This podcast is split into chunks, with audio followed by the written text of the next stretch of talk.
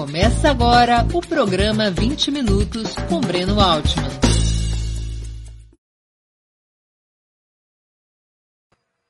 Bom dia! Hoje é 2 de agosto de 2021. Está começando mais uma edição do programa 20 Minutos. Nosso convidado é Frei Beto, uma das vozes mais destacadas do catolicismo progressista, escritor e assessor de movimentos sociais, dispensa maiores apresentações. É um dos grandes nomes da esquerda brasileira. Antes de começar a conversa, gostaria de pedir que façam uma assinatura solidária de Opera Mundi em nosso site ou se tornem membros pagantes de nosso canal no YouTube. A imprensa independente precisa da tua ajuda para se sustentar e se desenvolver. Também peço que curtam e compartilhem esse vídeo, além de ativarem o sininho do canal. São ações simples que ampliam nossa audiência e nossa receita publicitária. Nossos espectadores e nossas espectadoras também poderão fazer perguntas ao convidado nas áreas de bate-papo das plataformas. A quem as fizer, no canal de Ópera Mundi no YouTube, peço que contribuam, se puderem, com o super chat ou o super sticker. Bom dia, Beto. Uma honra ter sua presença no 20 minutos. Obrigado por Bom aceitar dia. nosso convite. Bom dia, Breno. Obrigado. É uma honra participar aí dessa entrevista no Opera Mundi, acompanhar o seu trabalho. Agradeço também a Laila, que intermediou aí o nosso contato, fez toda a preparação tecnológica para esse diálogo. Eu sou, continuo semi-analfabeto digital, de modo que eu sempre preciso de uma boa assessoria como ela deu. Muito bem. Beto, dos anos 60 aos 80, havia uma forte corrente religiosa encarnada pela teologia da libertação que desempenhou importante papel progressista e que colaborou intensamente na resistência contra a ditadura e depois na formação do PT e dos principais movimentos populares, como o MST e a CUT. A partir dos anos 90, no entanto, ou até um pouco antes, apesar do final da Guerra Fria, começou a ressurgir como arma conservadora o fundamentalismo religioso. Sua expressão mais visível está em grupos pentecostais ou neopentecostais, mas também atinge o catolicismo. Como explicar e enfrentar esse fenômeno? Bem, Breno, eu, eu, creio que é importante citar entre os movimentos, você citou MST, a CUT, realmente o pessoal das comunidades eclesiais de base teve muita importância na formação dessas ferramentas de luta, mas também na central de movimentos populares. Uhum, claro. Agora, no caso do progressismo católico, a gente precisa atinar com o seguinte fato. Durante 34 anos, a Igreja Católica foi dirigida por papas conservadores. Foram 26 anos do João Paulo II e oito anos do Bento XVI. E aí houve um refluxo do trabalho das comunidades. Não que elas tivessem sido condenadas, proibidas, nada disso. Mas como eles não apoiaram esse trabalho pastoral progressista, é, muitos padres e bispos é, deixaram de se empenhar nessa atividade. Os leigos ficaram um pouco aí desamparados. E hoje nós temos uma situação esdrúxula na Igreja Católica, que temos um Papa altamente progressista, totalmente identificado com a teologia da libertação, que é o Francisco, inclusive muito sintonizado, é o único Papa na história da Igreja que promoveu três encontros com líderes de movimentos populares. E, no entanto, o corpo é conservador. Por quê? Porque a, a maioria dos padres e bispos atuantes foram formados durante aqueles 34 anos. Esse é um fator. Agora, o outro fator é que nós, aí eu englobo a esquerda em geral, nós nos afastamos do trabalho de base. Essa é a questão. A partir do momento que chegamos a instâncias de governo, municipal, estadual e federal, nós fomos absorvendo aqueles líderes, claro, porque precisavam ocupar as várias eh, funções governamentais, mas não reproduzimos o trabalho de educação popular, o trabalho de alfabetização política do nosso povo. E nesse ano que comemoramos o centenário de nascimento do Paulo Freire, é bom enfatizar esse ponto. Precisamos, não há eu não vejo futuro para a esquerda brasileira, não vejo futuro para o próprio país sem o trabalho de base. E como nos afastamos de, dos setores mais vulneráveis da população, mais excluídos, é, esse vácuo foi ocupado pelo fundamentalismo religioso, como você citou, mas também pelas milícias e pelo narcotráfico. Essa é a questão. Beto, deixa eu fazer uma pergunta, vamos dizer assim, que tem a ver com a história religiosa. Por que, que o catolicismo vem perdendo tanto espaço na América Latina para os grupos pentecostais ou neopentecostais de extração conservadora? Por dois fatores. Primeiro, um fator interno e outro um fator externo. O fator interno é o clericalismo, essa peste já denunciada várias vezes pelo Papa Francisco. Ou seja, você vai numa missa de domingo, tudo se centra no sacerdote que está lá na frente. O povo fica de assistente, calado, as pessoas nem eh, interagem entre si, nada. Enfim, o clericalismo, essa coisa do padre querer controlar tudo, tudo tem que passar por ele, não valoriza o trabalho dos leigos. Eu, por exemplo, morei cinco anos numa favela, você sabe disso, lá no Espírito Santo, e os pastores que a, a, faziam o culto na capela da favela eram moradores da favela. Onde é que você viu padre morador de favela? Eu, eu sou um caso raro de quem ficou cinco anos numa favela, mas eu não sou sacerdote, né? Mesmo assim, eu fazia lá as minhas atividades pastorais. Agora, o, o, esse é o problema interno. O problema externo é o financiamento da direita, principalmente via Estados Unidos, as chamadas igrejas eletrônicas. Isso é uma, uma atividade deliberada do Departamento de Estado americano para varrer do continente latino-americano a teologia da libertação. É o famoso é, relatório Rockefeller, quando lá nos anos 70 ele dizia mais perigoso que o marxismo na América Latina para os interesses dos Estados Unidos é a teologia da libertação, é o cristianismo progressista. Por quê? Porque o povo latino-americano, sem exceção, né, atenuando apenas o Uruguai, os outros não são nenhuma exceção, nenhuma atenuação, é sumamente religioso, inclusive o povo cubano. Então, a questão religiosa ela tem muita força de mobilização. E a religião é como a política, ela é uma faca de, como se diz em Minas, de dois legumes, né? serve para oprimir ou serve para libertar. Eu sempre lembro aos companheiros comunistas que ainda foram marcados por aquele preconceito à religião, né? que felizmente o Fidel, na entrevista concedida no Fidel e a religião, acabou com isso, mas eu sempre lembro o seguinte: o Engels escreveu um livro chamado Cristianismo Primitivo, em que ele fala do pioneirismo revolucionário dos cristãos dos primeiros séculos, que derrubaram o Império Romano. Agora, muita gente lê aquela frasezinha equivocada do Marx, né, sem uma visão dialética, sem ler o, o texto no contexto, ah, a religião é ópio do povo. Isso fez com que um setor considerável da esquerda mundial se afastasse do fenômeno religioso e a direita muito espertamente o abraçou. Você associa, portanto, historicamente, o fundamentalismo religioso de matriz eh, pentecostal ou neopentecostal a uma ação das igrejas norte-americanas? É, associo. A uma ação deliberada das igrejas norte-americanas, principalmente o neopentecostalismo. Né? Uma ação deliberada no sentido de é, legitimar, naturalizar e sacramentar o capitalismo.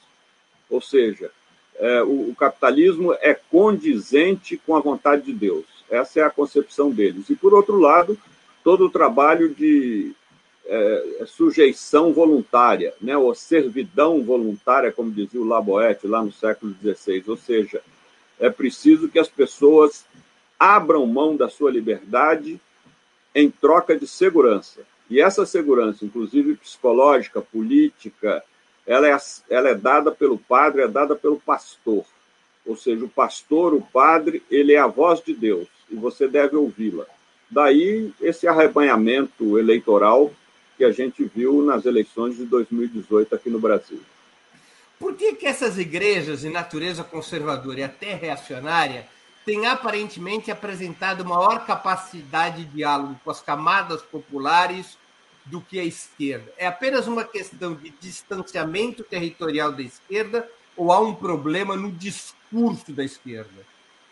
Há um problema no discurso da esquerda. Explico. É, o seu vizinho de porta aí, como o meu vizinho aqui, certamente ele é católico, vai na missa de domingo. Agora, a empregada doméstica dele, a cozinheira, o porteiro do prédio, vão na igreja evangélica. Por quê? Porque uma pessoa de baixa renda que vai na igreja católica, a não ser em alguns, algumas paróquias da periferia, como na Zona Leste aqui de São Paulo, essa pessoa não é bem recebida, ela não é bem acolhida. Mas se ela vai numa igreja evangélica, há uma festa. Chegou um novo irmão, uma nova irmã, e nesse mundo anônimo das grandes cidades, as pessoas se sentem muito apoiadas. E nós, é, na esquerda, ou mesmo nós, cristãos progressistas, nem sempre soubemos é, fazer esse tipo de trabalho de acolhimento. Fizemos durante a, as comunidades eclesiais de base, quando elas desempenhavam um trabalho muito intenso, como você citou, dos anos 70 até os anos 90. Até os anos 90. Depois a coisa arrefeceu bastante. Mas é isso, o clericalismo na Igreja Católica impede que essas pessoas se sintam protagonistas. Você vai a uma missa de domingo, a uma hora de missa, é, é, é, passa como um tempo chato. Mas se você for num culto evangélico, duas, três horas, sabe, as pessoas lamentam que tenha terminado, porque é um, é um verdadeiro show e as pessoas se sentem participantes, se sentem integradas. Então, é, essa é uma questão. De um lado, nós é, cristãos, nós que somos pessoas ligadas à igreja, devemos aprimorar o nosso trabalho pastoral, mas, de outro lado, a, a, a esquerda também, que muita, muitas vezes é, desvalorizou o fenômeno religioso, ela tem que se reintegrar é, esse valor, né, a religiosidade do povo, na sua pauta de trabalho popular, na sua pauta de educação popular. Isso é fundamental. Você acha que a esquerda deveria abrir um confronto contra o fundamentalismo religioso? Contra De modo algum. Ideias ou evitar esse embate? Evitar esse embate. Veja bem, você só consegue desmontar o fundamentalista naquele argumento que lhe serve de arma, que é a Bíblia. Aí é um trabalho que só nós que lidamos com a Bíblia, nós cristãos, é, podemos fazer. Né? Ou seja, não há nenhuma possibilidade de você tirar a segurança de um fundamentalista a não ser com argumentos bíblicos, porque ele tem uma, uma referência muito fundamentalista da Bíblia, quer dizer, ele, ele tem uma visão literal da Bíblia. Para ele, é, Deus criou o ser humano através de um casal chamado Dona Eva e seu Adão. Né? E nós sabemos que tudo isso é meramente simbólico. Eu até costumo dizer que o autor bíblico nasceu em Minas, né? por isso que a Bíblia só tem causos, não tem nenhuma aula de doutrina, nenhuma aula de teologia. Então, para usar a linguagem popular, o autor bíblico fez aquilo que a gente faz nas cartilhas políticas. Ele usou a metáfora do seu Adão e da dona Eva, que em hebraico Adão significa terra e Eva significa vida. Aliás, ele foi até, como dizia o Milor Fernandes, né, a intuição é, é, é uma mãe da ciência. Ele intuiu que a vida vem da Terra, isso muito antes que a gente descobrisse a evolução do universo. Né? Agora, Beto, para além do, do trabalho religioso, esses grupos pentecostais e neopentecostais muitas vezes ocupam o espaço do poder público, eles são capazes de oferecer, em certa medida, serviços. É, a esquerda precisaria repensar a sua forma de militância, por exemplo, aprendendo com o que os Panteras Negras faziam nos Estados Unidos nos anos 60, de desenvolver diretamente serviços sociais para poder disputar o espaço público com os grupos religiosos? Eu estou convencido disso, porque é, eu conheço casos assim de pessoas que vieram do Nordeste ou do interior de Minas trabalhar em São Paulo e ficaram completamente desamparadas até ingressarem numa igreja evangélica. E ali elas não só conseguiram ser acolhidas, mas conseguiram também ser empregadas.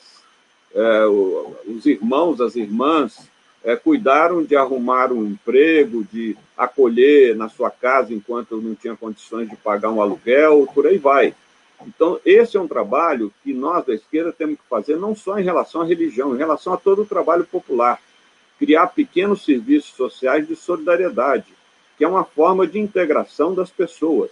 Se você levar isso para o macro, você vai perceber o seguinte: quando um partido como o PT chega a instâncias de governo, municipal, estadual federal, o que, que ele faz? Ele incorpora uma série de militantes, né? uma, uma série de militantes que vão ali trabalhar. Então, nesse micro universo do popular, a gente tem que repetir esse, esse modelito.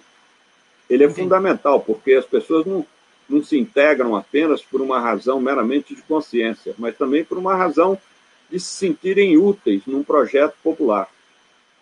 Você acha possível surgir entre os grupos evangélicos algo semelhante ao que aconteceu com o catolicismo nos anos 60?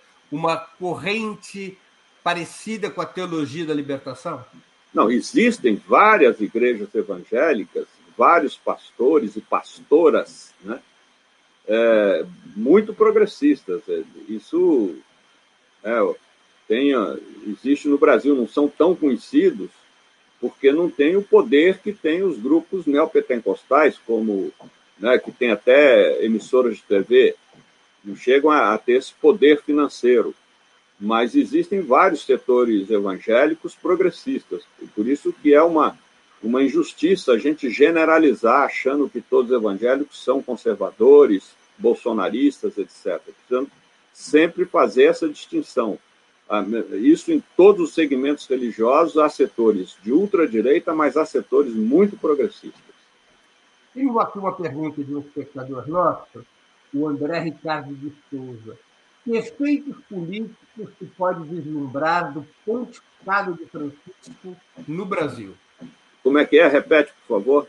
Que efeitos políticos se pode vislumbrar do pontificado de Francisco no Brasil? Bem, é, no Brasil, primeiro, a, a CNBB ela não é mais uma entidade que representa os bispos no Brasil, é, conservadora como ela foi durante os pontificados de João Paulo II e Bento XVI. Ela hoje tem criticado o governo, ainda não é um, não voltou ao progressismo dos anos 70, 80, 90 mas já tem dado passos e se afastou totalmente é, desse governo fascista é, de Bolsonaro. É, por outro lado, existem novos padres e novos religiosos, enfim, é, que são progressistas e, estão encontrando espaço na igreja graças a, a, a esse apoio né, que o Francisco nos dá. Mas é, não, não há mais nenhuma censura à teologia da libertação, etc. São esses reflexos dessa postura progressista. Mas o, o grosso do episcopado, o grosso do clero, ainda é da safra dos pontificados conservadores. E daí a dificuldade de abrir esse espaço, mas a gente tem conseguido abrir cada vez mais. Os efeitos das mudanças no Vaticano, eles demoram, precisa de uma nova geração de padres Exatamente. Exatamente, é. A Igreja Católica é um paquiderme, né, muito antigo, e essa é uma imagem de Santa Ela é mais lenta do que o Partido Comunista da União Soviética. É verdade. A, a imagem de Santo Agostinho. A igreja é uma velha grávida de si mesma. Ou seja, o novo tem que nascer dentro. Está nascendo, mas o parto demora às vezes. É mais de nove meses. É, exatamente. Beto, para além do teu destacado papel como intelectual do campo de esquerda, você coloca a mão na massa e fez parte do primeiro governo Lula, liderando a etapa inicial do programa Fome Zero. Por que os governos petistas, em sua opinião, apesar das inegáveis conquistas sociais, foram incapazes de se defender contra o golpismo patrocinado pelas elites e acabaram sendo derrotados, sem maior resistência, pela ofensiva conservadora posterior a 2014? Bem, como você disse, eu considero os governos do PT os melhores da nossa história republicana. Da história anterior, eu sou fã de Dom Pedro II, mas isso é outro detalhe. Mas, de fato, o PT fez pelo Brasil, pelo nosso povo, que nenhum outro governo fez na nossa história republicana. Porém, cometemos o equívoco de não aproveitar os 13 anos para desenvolver, em âmbito nacional, um amplo trabalho de educação política, de alfabetização política do nosso povo. Ou seja, é, os benefícios sociais é, foram entendidos como um recurso de promoção social, mas não um recurso de mobilização, de organização e mobilização sociais. Aí eu acho que houve uma falha da nossa parte. Nós deveríamos ter aproveitado melhor esse período para um amplo processo de educação política, de modo que quando houve aquela manifestação de junho de 2013, nós ficamos perplexos. aquela manifestação não tinha nenhuma bandeira partidária, não tinha nenhuma liderança à frente, mas era uma manifestação espontânea de insatisfação, de protesto, que nós não soubemos transformar em proposta. E aí é que começamos a afundar. É, no programa Fome Zero, a sua concepção original, ele era um instrumento de organização popular, não é isso? Exatamente. Eu trabalho muito isso no meu livro Calendário do Poder. Sim, exatamente. Eu descrevo todo o histórico. Foi abandonado esse projeto e ele se transformou num programa que passava pelas prefeituras e, portanto, perdia esse componente de organização popular. Como ele foi concebido e o que foi implementado e por quê? Bem, a, a crítica que eu faço, Breno, é exatamente isso. O Fome Zero era um programa emancipatório. O Bolsa Família é bom, mas é compensatório. Essa é uma diferença de qualidade. E eu fui contra a criação do Bolsa Família, ou melhor, eu fui contra a desmontar o Fome Zero, porque o Fome Zero incluía todo esse trabalho político com as famílias beneficiárias, o que o, o Bolsa Família não inclui. Inclui é, a questão da vacina, da escolaridade, etc., mas não o trabalho político como o projeto inicial, original do Fome Zero incluía. Então, creio que essa foi uma perda aí, é, considerável, que teve o seu reflexo depois na facilidade com que o golpe foi dado e a derrubada da presidente Dilma. É, na, na, na formulação original do Fome Zero, a ideia era criar comitês contra a fome nas cidades que teriam a participação é, de movimentos populares, passava por fora da institucionalidade. É Exatamente. Era criar, não. Nós chegamos a criar é, comitês em metade dos municípios brasileiros. Metade, dos mais de 2 mil municípios é, foram formados comitês Fome Zero, sem a participação do poder público local. Agora, isso espantou os prefeitos, espantou as mini oligarquias municipais e que trataram de pressionar o governo para acabar com, com isso. E o governo, infelizmente, não suportou a pressão e acabou.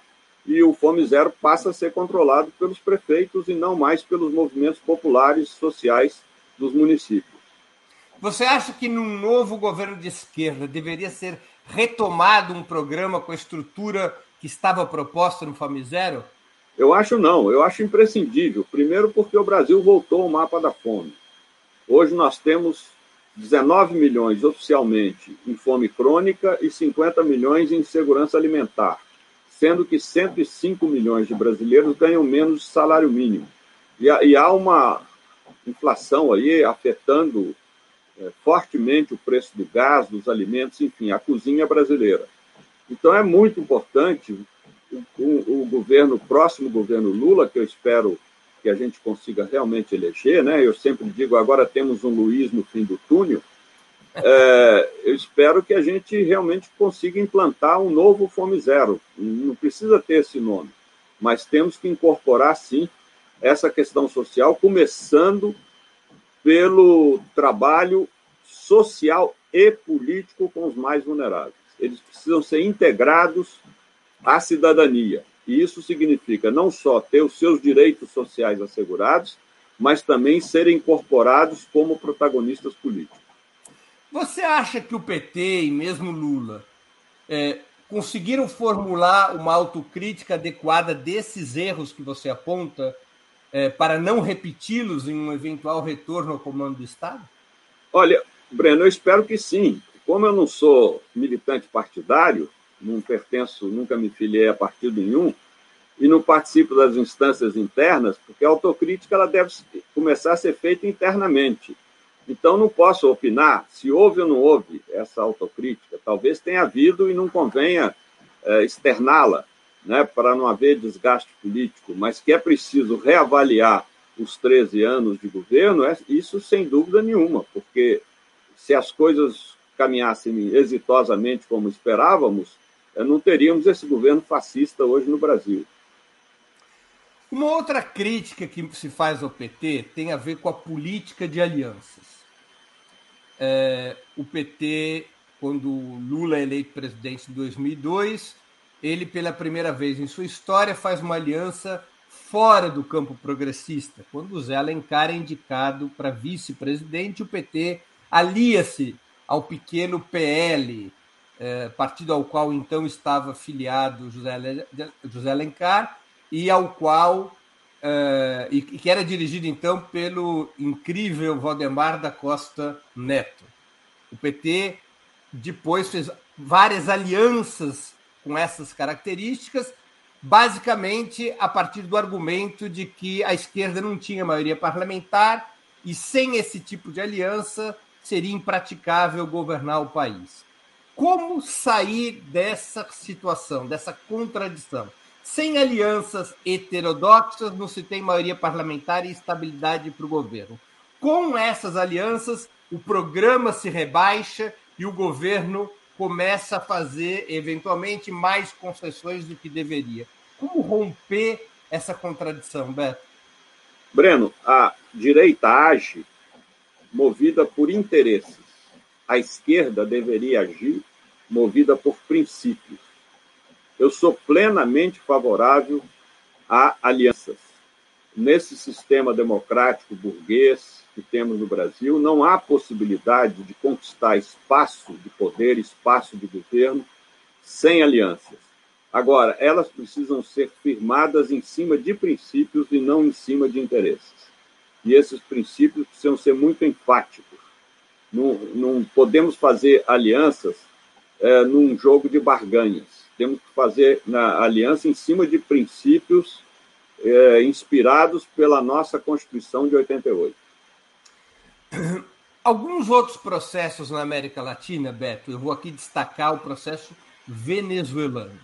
Partiu do seguinte princípio: não seria possível conduzir as transformações econômicas e sociais pretendidas com as velhas instituições. Isso levou esse processo venezuelano, equatoriano, boliviano, a dar centralidade, logo no início dos governos de Chávez, de Rafael Correia, de Evo Morales, a processos constituintes que mudassem profundamente o sistema político, mais do que tudo. O PT não foi por esse caminho. O PT acreditou na possibilidade de fazer mudanças com as velhas instituições. Como sair desta sinuca. É necessário repensar a estratégia desse ponto de vista? Um eventual novo governo de esquerda, na tua opinião, teria que enfrentar com radicalidade a reforma das instituições, eventualmente propondo a convocação pós-eleição de um governo progressista, é, pensar a possibilidade de convocação de um novo processo constituinte? Não, eu, eu não, não, penso assim. Eu creio que a Constituição de 88 é excelente. O que nós precisamos é desdobrá-la. É exatamente o que se esperava que fosse feito logo em seguida a sua aprovação. É traduzir os seus princípios, os seus artigos, em medidas é, eficazes, em medidas concretas. E isso ficou no, no, no reino dos princípios abstratos e não foram operacionalizados. Isso desde as reservas indígenas, a questão da reforma agrária, enfim, inúmeros outros pontos que não foram desdobrados através de uma legislação eficiente que pudesse realmente criar um novo marco constitucional no Brasil. Então, nós não precisamos convocar uma nova Assembleia Constituinte. Nós temos que, sim, desdobrar essa Constituição com mais ousadia do que fizemos até agora. No, no, plano das instituições, eu sempre leio seus textos, seus livros, suas palestras. Você é um defensor muito é, frequente da participação popular. O que, que isso deveria representar no plano institucional? Que tipo de mecanismos deveriam ser propostos para que essa participação popular pudesse ajudar um governo de esquerda a avançar nas transformações? É, por exemplo, quero uma proposta do Fome Zero, que toda família beneficiada por políticas sociais do governo federal tivesse como condicionalidade não apenas a vacina, a escolaridade dos filhos, mas também o pertencimento a sindicatos, a movimentos populares, a núcleos de organização eh, na favela, na periferia, na zona rural, etc. Enfim, um engajamento político. Essa condicionalidade me parece essencial no novo projeto eh, de governo. Você tem simpatia pela adoção de mecanismos plebiscitários, como, por exemplo, os que existem na Venezuela, no qual tanto o presidente da República quanto a própria população podem convocar plebiscitos que subordinam o parlamento? Sim, eu tenho, eu tenho simpatia, sim. Agora, eu acho que o Brasil precisa de uma profunda reforma eleitoral. É, eu sou avesso a essa rotatividade de cada dois anos vamos às urnas. Eu preferiria que fosse tudo a cada quatro anos. E, mas creio que isso possibilitaria um trabalho político melhor nas bases. O, o, a síndrome do eleitorarismo nos atrapalha muito, porque sempre se sai de uma eleição pensando na próxima. E com isso, essa é uma das razões também que nós acabamos é, abrindo mão bastante do trabalho de base, do trabalho Deixa... político com os setores populares. Deixa eu colocar aqui algumas questões dos nossos espectadores. É, Beto, até algumas delas retroagem a temas que a gente já abordou, mas eu acho que são importantes. A Estela, a Estela Deusa Pegado Araújo, que é membra pagante do nosso canal, pede que você fale um pouco das linhas conservadoras da Igreja Católica, como Opus Dei, os carismáticos, Canção Nova, etc. Bem, eu acho que é uma ofensiva da direita que usa essas ferramentas, mas não podemos também generalizá-las. Eu conheço pessoas que pertencem a esses movimentos e são progressistas. Conheço carismáticos que não votaram em Bolsonaro, que votaram em Haddad, que, sabe, que, esperam votar em Lula no próximo ano. Então a gente precisa ter sempre um certo cuidado com isso, não, considerar que são todos é, pessoas conservadoras, pessoas de direito. O Gleberton dos Santos, que contribuiu com o Superchat, eu agradeço, faz a seguinte pergunta. O PT burocratizou-se ao ponto de andar descolado dos movimentos de massa? Ah, não tem a menor dúvida. O PT não só é, descolou, mas como muitas vezes os movimentos passaram a representar mais o, o governo junto às bases do que o inverso, com exceção do MST. Então, isso foi, sabe, uma contradição, porque os movimentos sindicais, os movimentos populares, a função deles é justamente exercer pressão sobre o poder público. Eles não podem ser usados jamais como correio de transmissão. E, e, isso, eu creio que o exemplo do MST e também do MTST é muito, são muito bons, né? devem ser estudados, observados, porque os movimentos populares eles não podem se partidarizar, eles têm que preservar a sua autonomia. E não importa quem está no governo, o partido que está no governo, a função deles é representar as bases populares. Goste ou não goste do governo. Como é que se desburocratiza um partido que passou a ser centralmente uma máquina eleitoral? Ampliando os seus mecanismos internos de democracia. Não há outra maneira. Vide aí o que está ocorrendo, ocorrendo atualmente no PSDB. Enfim, tem que ampliar. Cada vez mais, toda a militância deve ter ingerência dentro desse partido. Não podemos criar um partido em que meia dúzia de caciques, sabe, é, se eternizem nas instâncias de poder, sem que as bases possam renovar esses quadros e influir. Beto, é, ainda sobre o tema internacional, é, a Venezuela vive já há vários anos sob um cerco conservador, uma ofensiva conservadora, inclusive com sanções e bloqueios por parte dos Estados Unidos de grande monta, que levaram o país a uma situação, ou ajudaram muito o país a entrar numa situação econômica muito difícil, com tentativas sucessivas de golpe de Estado. Fazendo uma certa comparação, embora as situações sejam diferentes, o que, que explica que o processo venezuelano consiga se manter de pé quando no Brasil o processo liderado pelo PT, com dificuldades bem menores do que aquelas enfrentadas pela esquerda venezuelana, repito, o que a gente já conversou alguns minutos atrás, quando o processo aqui no Brasil caiu com relativa facilidade? Bem, eu acho que dois fatores. O chavismo conseguiu, primeiro, incorporar ao seu projeto progressista de governo as Forças Armadas e os setores mais pobres da população, através de conselhos populares e outras ferramentas que foram criadas e são apoiadas pelo governo. Então, creio que esse arcabouço é que garante a estabilidade hoje da Venezuela completamente descarta qualquer êxito dos setores de oposição monitorados pelos Estados Unidos. Então, creio que esse é um exemplo a ser seguido. Né? Nós não podemos, por exemplo, nós não podemos mais nomear é, ministros do Supremo Tribunal Federal ou para funções de governo, mesmo ministro da, da Fazenda, da Economia, que sejam do outro lado. Nós temos que confiar nos nossos quadros. Né? Isso, por quê? Porque no momento que você nomeia alguém que é do outro lado, seguramente ele vai te trair, ele vai sabotar a instância de governo. Você acha que, para além deste equívoco de não dar centralidade à educação e organização do povo, houve um certo desdém, uma certa ilusão nos governos petistas com com o funcionamento das instituições? Por exemplo, em relação ao Poder Judiciário ou às Forças Armadas?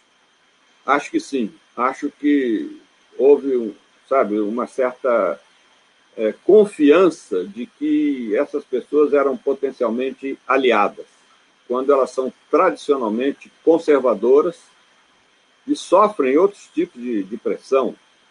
Então, eu creio que é, nós deveríamos ter pensado em, em ministros do STF mais é, alinhados aos nossos princípios, pessoas mais alinhadas aos nossos princípios e também deveríamos ter é, iniciado um trabalho junto às Forças Armadas, porque, afinal de contas, as Forças Armadas é uma instituição do Estado e o governo tem todo o direito de ali interferir. Eu fico pensando, é, quantos de nós, membros do governo Lula, é, fomos fazer uma conferência, uma palestra na Academia Militar de Agulhas Negras. Como é que, sabe, nós levamos a nossa mensagem a esses setores? E eu creio que esse é um dos fatores que hoje faz com que Bolsonaro se sinta muito à vontade, porque ele faz o que faz, fala o que fala, e nenhuma voz, nenhuma, não há exceção, é, da ativa das Forças Armadas o contradiz. Ou seja, esse silêncio obsequioso é, se traduz num apoio. Ele tem sim apoio das Forças Armadas. Essa ideia de que não, ele fala sozinho, não tem, isso acabou. Depois que ele mudou os comandos, e hoje o comando das Forças Armadas é caixa de ressonância do Planalto, eu creio que nós estamos diante de uma situação realmente ameaçadora de um golpe militar no Brasil. Eu só diria que esse golpe ainda não veio por uma razão muito simples, porque não haverá o apoio que eles precisariam de forças externas, principalmente dos Estados Unidos. Mas não fosse isso, possivelmente essa aparente democracia já estaria sem controle da, da, das outras instâncias de poder. Você acha que, mais uma vez, a esquerda teve ilusão com as Forças Armadas? Acho. Mais uma vez, nós tivemos ilusão com as Forças Armadas. Ou seja, elas são. Nós cometemos o grave erro de não apurar rigorosamente os crimes da ditadura militar, como fizeram a Argentina, o Uruguai, o Chile, eh, vários países. Nós né, não, não fizemos isso no Brasil. Resultado: toda a herança ditatorial perdura nas Forças Armadas. Não é, não é à toa que você tem uma figura como Bolsonaro elogiando o símbolo dos torturadores, o coronel Ustra, brilhante Ustra, porque não houve essa separação do joio do trigo. As Forças Armadas não são toda, toda elas, elas integradas por pessoas de direita, mas a impunidade criou imunidade. Então, a, isso é muito grave. Você acha que essa ilusão da esquerda se estendia a, ao conjunto de, de considerações sobre a elite brasileira? Ou seja, havia uma ilusão sobre o compromisso democrático da burguesia brasileira depois da Constituinte de 88? É, um pouco também. A, a burguesia brasileira é, é ontologicamente associada ao capital estrangeiro. Tanto que o principal fator da política econômica brasileira há muitos anos é atrair capital de fora. Tudo uhum. funciona é, com essa perspectiva, seja através do sistema financeiro, seja através da exportação de commodities. É? O Brasil é altamente dependente do capital externo.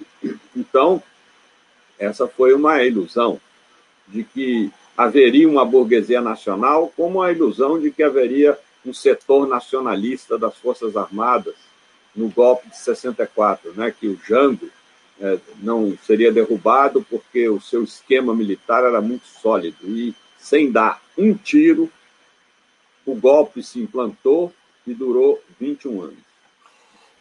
Beto, eu vou ler aqui a pergunta do Atom Fon Filho.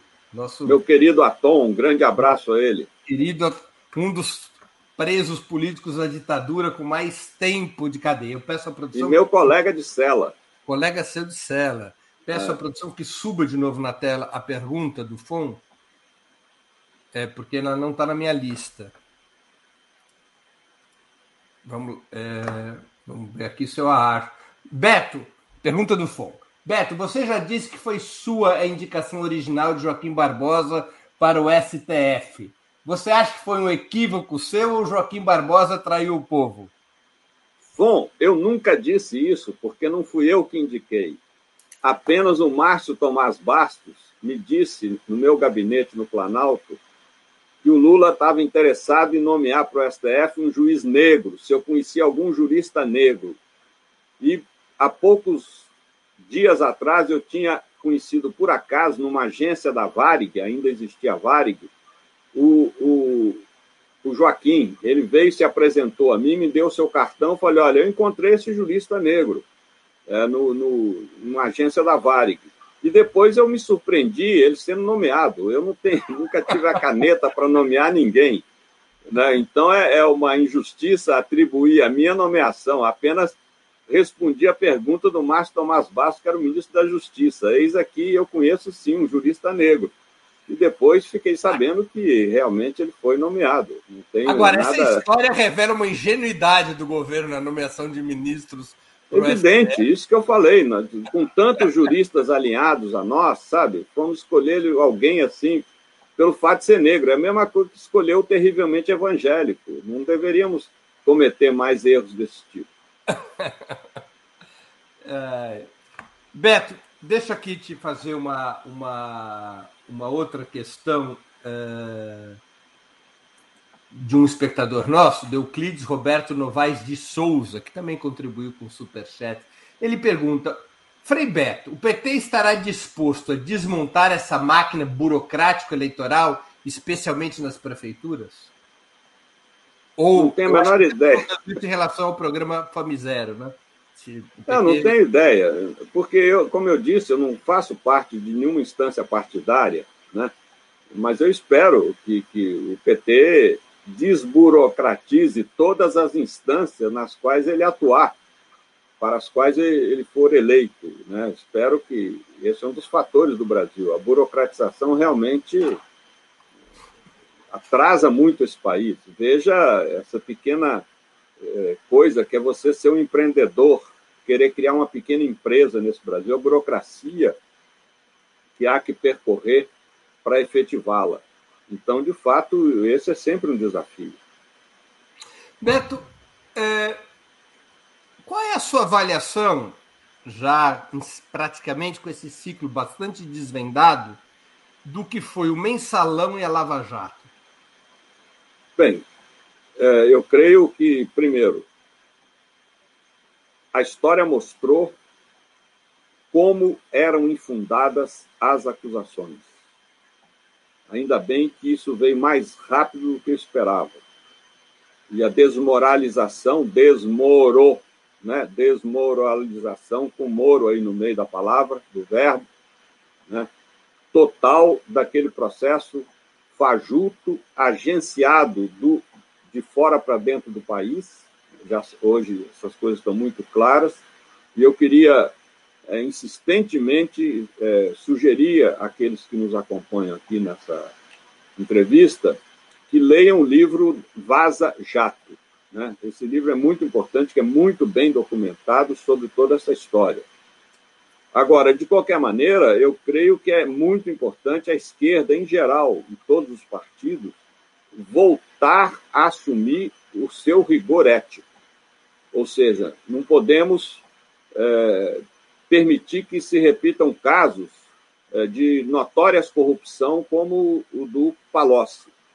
Né? Isso realmente deveria ter sido apurado internamente pelo partido antes de chegar à justiça. Então, eu creio que essa eh, exigência, esse rigor ético, ele deve voltar a predominar na esquerda. O Fidel sempre dizia: um revolucionário pode perder tudo, até a vida, menos a moral. Por falar em Fidel Castro, Cuba, no dia 11 de julho, foi alvo dos noticiários por conta de uma série de protestos naquela data. Qual é a tua avaliação sobre esse episódio? A minha avaliação é simples. Eu creio que é normal que numa situação tão difícil pela qual passa Cuba, com o bloqueio americano garroteado pelo Trump, que criou 243 novas medidas para asfixiar Cuba, e agora com o Biden, que por enquanto mantém essas medidas, não revogou-as, embora eu esperasse que ele fosse é, readotar a política de flexibilização de Obama, é, com a dificuldade de abastecimento de Cuba, que importa mais de 70% dos alimentos que consome, e com as dificuldades criadas com a reforma financeira, com a unificação das duas moedas, o seu C e o peso cubano, é, tudo isso leva, sim, a carências e a setores de insatisfação. Isso é normal. O único problema é que, nesse momento, a direita, financiada pelos Estados Unidos, os terroristas aí financiados desde Miami, aproveitam para querer virar é, querer transformar um, uma manifestação legítima de insatisfação é, num processo de derrubada da revolução. E, felizmente, o governo cubano soube fazer essa separação do joio do trigo. É, imediatamente, o presidente Dias-Canel foi dialogar com o povo nas ruas, e depois a, a maioria das pessoas saíram às ruas em manifestação à revolução, mas sabendo das dificuldades que estão sofrendo, sim, e por isso nós estamos agora desencadeando aqui no Brasil várias campanhas de apoio à Revolução Cubana, de apoio a Cuba. Né? E logo você vai saber de uma das campanhas nas quais eu estou envolvido. Nós estamos é, primeiro elaborando-a devidamente para depois desencadeá-la. Vamos apoiar o povo cubano, sim. Qual você acha que deve ser a postura da esquerda brasileira em relação à Revolução Cubana nesse momento? Quando há algumas vozes na esquerda que propõe um certo distanciamento em relação ao governo cubano. Eu acho que isso é uma injustiça. Primeiro, porque nós da esquerda brasileira somos tributários da Revolução Cubana. Ela nos formou, ela nos serviu de exemplo, não para imitar ou para reproduzir no Brasil a trajetória que ela percorreu, longe disso. Mas ela é uma inspiração de que é possível, sim, na América Latina, conquistar independência e soberania diante dos, diante dos Estados Unidos, do governo dos Estados Unidos. Então, nós não podemos, de modo algum, abrir mão desse princípio de solidariedade à Revolução Cubana. Isso é mero oportunismo, é vergonha de assumir a postura de esquerda, é, sabe, é querer que achar que nós vamos aprimorar o capitalismo. O capitalismo não é humanizável. O capitalismo não é um, é um tigre que não adianta limar os dentes esperando que ele perca a sua agressividade. O capitalismo tem que ser superado. E superado, de preferência, pela via democrática, mas se não for pela via democrática, tem que ser pela via revolucionária. Nunca somos nós de esquerda que rompemos o pacto democrático. É sempre o outro lado, como aconteceu várias vezes na história do Brasil. Então, nós temos que aproveitar, sim, o espaço democrático para conquistar um futuro pós-capitalista para o Brasil e para o mundo. Você não endossaria a famosa declaração num artigo é, escrito há mais de 20 anos do Saramago em relação à Revolução Cubana? Até aqui eu vim. Olha, não só, isso é uma injustiça, essa citação de Saramago. Porque, embora ele tenha dito isso, depois ele reiterou seu apoio à Revolução Cubana. E ninguém cita que ele voltou a apoiar a Revolução Cubana. Ou seja, ele fez uma revisão dessa sua postura, fez uma autocrítica e voltou. Então, isso realmente é uma injustiça com Saramago. Beto, por que, que alguns setores da esquerda têm receio da palavra autocrítica? Não sei, mas tem. O partidão não tinha. Né? Na época do velho Partido Comunista, essa era uma, é, uma norma frequente dentro do biro político, do Comitê Central, fazer autocrítica. Era uma exigência dos militantes. Mesmo na prisão, o FON lembra disso, nós aplicávamos entre nós, presos políticos, várias vezes sessões de crítica e autocrítica, o que era muito saudável. E depois o FON sabe também que na equipe de educação popular do CEPIS, na qual eu trabalhei tantos anos com a irmã dele, a Celeste, também fazíamos frequente crítica e autocrítica. Então, não vejo, sabe, isso é altamente saudável. Todas as instâncias, é, não importa se é partidária, de movimento social, é, de corporações, associações, todas deveriam ter mecanismo de crítica autocrítica. Isso nos ajuda a não repetir os erros do passado. Você acha que é um método que teria que, tem que ser restabelecido na esquerda? A crítica Sim. e a crítica. Deve ser restabelecido. Por quê? Porque é, isso acaba com o caciquismo, sabe? Acaba com os mandatários eternos.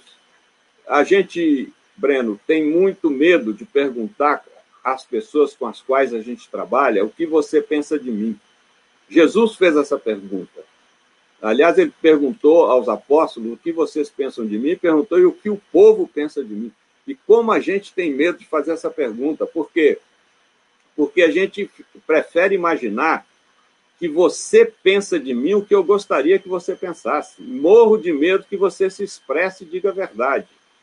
Então é fundamental criar esse mecanismo, sabe? Esse mecanismo ele acaba com o caciquismo, ele realmente nos coloca numa posição de humildade no sentido etimológico da palavra, vem de humus, terra, né?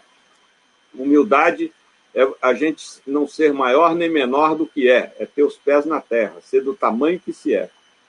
E talvez a autocrítica tenha sido um dos grandes diferenciais do tipo de liderança do Fidel Castro em relação a outros chefes do mundo socialista, não? É, exatamente. Por quê? Porque a Revolução Cubana, no seu conjunto, fez várias críticas e autocríticas.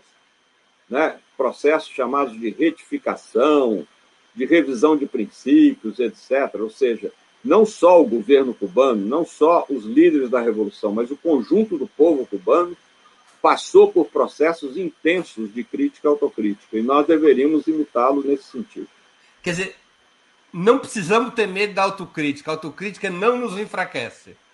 Não nos enfraquece, pelo contrário, mas é sempre aquele argumento: ah, não vamos, não, porque a direita vai usar, a direita sempre vai usar, ainda que a gente não diga nada. Ela sempre vai criar fake news, sempre vai, sabe, nos ofender e espalhar mentiras. Isso é normal. A gente deve, sabe, se vacinar em relação às reações da direita. Isso não importa. O que importa é que a gente seja coerente com os princípios, que a gente seja ético, que a gente seja capaz de rever os erros cometidos, sim e para poder não repeti-los no futuro. Beto, a gente está aqui encerrando essa hora de conversa. Apesar do programa chamar 20 minutos, ele tem essa característica quântica de ser um tempo dilatado. Ótimo. É, e uma conversa que poderia se estender por horas, porque é sempre um prazer e uma fonte de conhecimento conversar contigo. Mas eu vou te fazer aqui as duas perguntas que eu sempre faço aos nossos convidados ao encerrar a entrevista. Qual livro que você leu ou está lendo durante a pandemia e gostaria de sugerir aos nossos espectadores? E qual filme ou série assistiu ou está assistindo e poderia indicar a quem nos acompanha? Bem, livro eu queria sugerir aí três livros, né? O Torturado, do meu querido amigo Itamar Vieira Júnior, também dos meus amigos. É o campeão de indicação aqui no 20 Minutos. É Exatamente, é muito bom, muito bom. Eu tive a oportunidade de entrevistá-lo no Sub-40, é um, é um, além disso, é um autor muito interessante nas suas ideias, na sua história de vida. É, e diria que esse livro é uma homenagem ao MST, né? Uhum. a luta do MST. E também sugiro o Enviesado Sol de Outono, do meu amigo Rogério Dardot, que é um excelente romance, e também O Sol Misturado ao Mar, do meu amigo Antônio Carlos Fester, O Mar Misturado ao Sol, ao contrário, né? O Mar Misturado ao Sol. Uhum. E fico a essa sugestão de três livros. Agora, como eu leio muito, escrevo muito, eu quase não vejo filmes e séries. Eu vejo noticiário na televisão, mas não, não sou aficionado de Netflix e Globoplay, nada disso. Agora sim, eu de vez em quando vejo alguma coisa das Olimpíadas, mas é a minha questão é literatura. Você gosta dos Jogos Olímpicos? É, algumas coisas sim, eu, algumas coisas eu gosto. Gosto muito do, da ginástica artística, das competições de vôlei. Eu pratiquei vôlei, pratiquei muitos anos natação. Então essas, mas eu não, nunca me interessei. Eu sou um caso raro, né? Atípico por futebol. Eu não torço para time nenhum, assim como eu não, não sou de partido nenhum, não, também não torço para time nenhum. Então, no futebol não me interessa. Isso aqui muito. é por uma convicção groucho marxista? Você não aceita? Não, por nada. Eu nunca. É, por... é, porque eu seria ótimo no, no, futebol se a bola não fosse redonda. Deve ser isso. É um complexo que eu trago desde criança. Né? Mas sendo ela redonda, eu, ela me embaralha. Eu entro no campo, ela me atropela.